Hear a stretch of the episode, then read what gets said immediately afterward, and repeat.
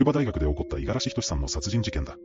事件は7月12日、人文、社会学系の A と7回で五十嵐さんが命を奪われる形で発見された。五十嵐さんはどんな状況で見つかったんですか？検視の結果、五十嵐さんの首には左右に合わせて3つの切り傷があった。そしてそれぞれの傷は首動脈を切断するほどの深さだった。加えて、胸や腹にも複数の刺し傷があった。これらの傷から、イスラム式の殺し方とされている。それは、イスラム教信者の人が怒って、そういうことをしたんですか？この事件の背後には、悪魔の歌という小説がある。その小説はただ書いた本人だけでなく、役者までもが死刑宣告を受けたとされている。どういうことですか？本を訳しただけで死刑って。